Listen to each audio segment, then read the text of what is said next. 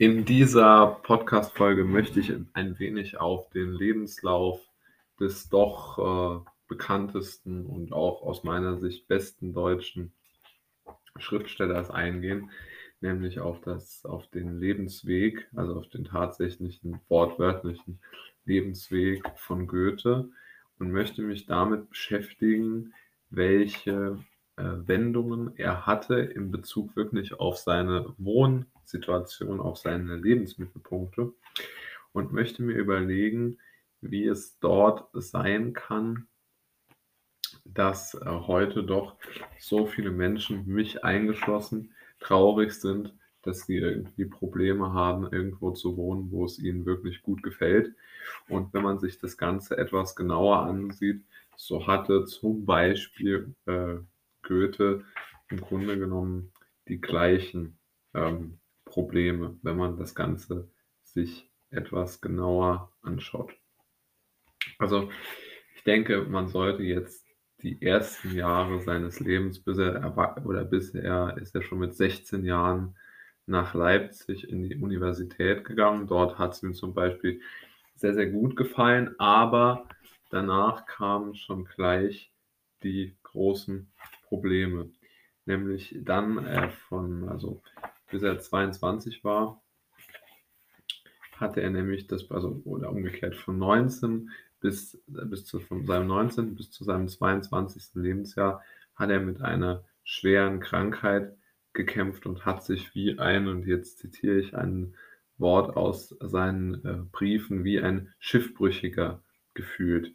Ja, so ähm, empfand er den Wiedereintritt in das Vaterhaus, wie er es hier nennt.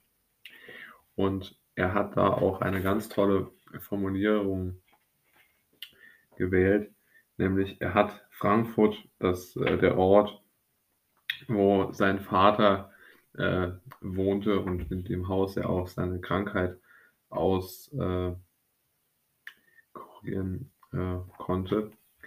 Ähm, dort hat er sozusagen den, den Satz geprägt, mein leidig Loch. Ja? Und das ist, finde ich, so eine schöne Formulierung, dass man doch sagen muss, äh, hier hat Goethe sich definitiv nicht äh, wohlgefühlt. Und er hat dann auch immer wieder nach, also während seiner Krankheit gefühlt, dass äh, es für ihn sehr, sehr wichtig ist, Frankfurt und seine Vergangenheit hinter sich zu lassen und in eine neue Stadt aufbrechen zu können.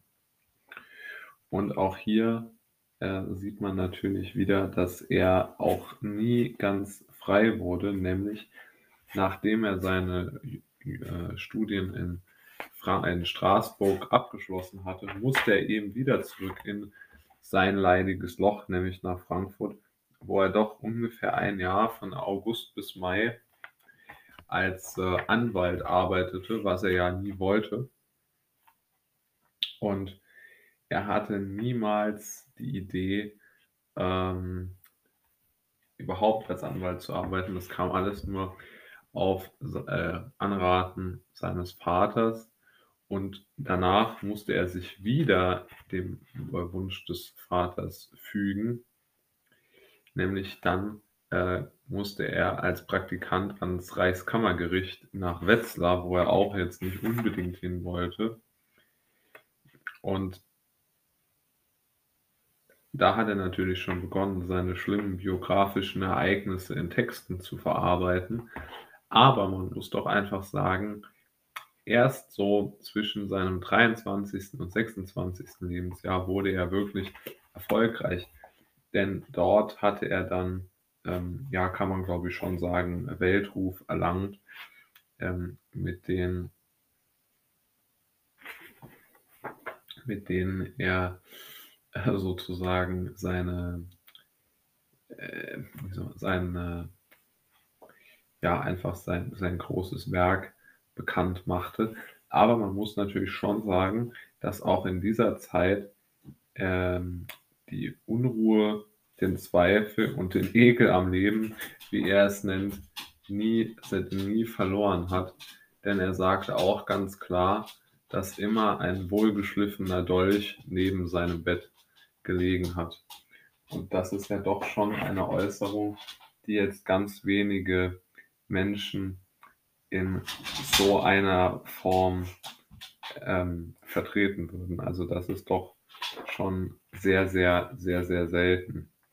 Und ja, irgendwie hat er das dann aber doch geschafft, ähm, ja, sein Leben ähm, äh, ja doch irgendwo ähm, ja, auf die Reihe zu bekommen, auch wenn er seine Jobaussichten wirklich für traurig hielt. Also er war nie gerne äh, in irgendeiner Form äh, Anwalt oder, oder, oder in diesen juristischen Prozessen etabliert. Und genau aus diesem Grund war es für ihn auch so wichtig, dass er dann im Alter von 26 Jahren, nämlich im November 1775, äh, zum Minister im Herzogtum Sachsen-Weimar-Eisenach äh, ernannt wurde und somit dann natürlich genügend Geld hatte. Und danach ist ja sein Lebensweg relativ gut bekannt. Aber es geht mir ja wirklich jetzt hier mal darum, aufzuzeigen, dass es Goethe nur deshalb geschafft hat, oder zumindest über diesen langen Zeitraum zu leben und seine Existenz als Schriftsteller aufrechtzuerhalten, weil er halt diese ganzen fürchterlichen, schweren Phasen irgendwie, ja nicht äh, jetzt in gutem Zustand, aber er hat sie irgendwie überstanden. Und vielleicht kann einen das selbst auch optimistisch stimmen, wie man selbst seinen eigenen schlechten Zustand irgendwie, und die Betonung liegt hier natürlich wirklich auf irgendwie, ähm, überstehen könnte. Das ist, glaube ich, eine wichtige Lehre aus Goethes Leben.